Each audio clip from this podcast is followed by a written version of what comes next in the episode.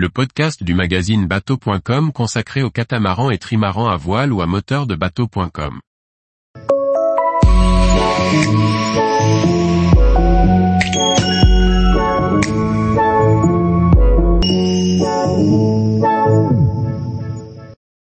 Salle, escale courue pour les sports nautiques et porte d'entrée du Cap Vert. Par Dominique Montesinos. Situé au large de l'Afrique, le Cap Vert présente de nombreux attraits pour les navigateurs en route vers les Caraïbes. Un mélange de culture africaine, portugaise et créole, confère à sa population un charme indéniable. Le climat et les plages de rêve complètent, au son des mélancoliques, mornas, leur irrésistible attrait. L'île de Sal compte parmi les escales les plus courues. Pour qui arrive du Sénégal et des eaux calmes de la Casamance, la traversée de 460 000 qui mène à l'île de Sal paraîtra sans doute un peu, sportive. La mer peut, en effet, s'avérer agitée et le vent assez soutenu. Mais, c'est ainsi que les milles s'accumulent pour mieux nous apporter bientôt les joies d'une nouvelle escale. Sans oublier une belle moisson de poissons volants venus apponter nuitamment.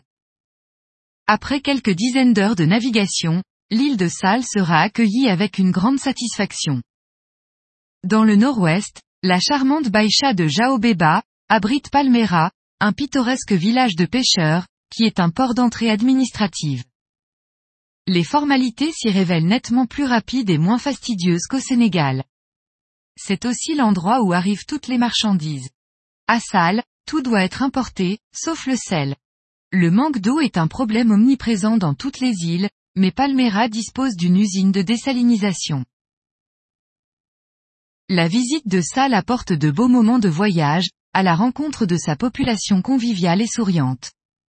Les retours de pêche offrent toujours un spectacle authentique, et sont l'occasion d'échanges riches d'enseignements. L'île de Sal tient son nom de l'exploitation du sel, qui a été au cœur de son économie pendant des siècles. Aujourd'hui, cette activité n'est plus qu'anecdotique. Sal vit essentiellement du tourisme. La visite des marais salants dans le cratère de Pedradalume fait découvrir des paysages époustouflants. Les salines y ont des couleurs incroyables, bien mises en valeur par l'ocre de la terre. Les amateurs de kitesurf et de snorkeling se régalent également sur cette île plutôt vantée. Buracona, qui signifie œil bleu, est un espace protégé. Cette faille constitue un couloir bordé de récifs volcaniques qui mène à une grotte sous-marine.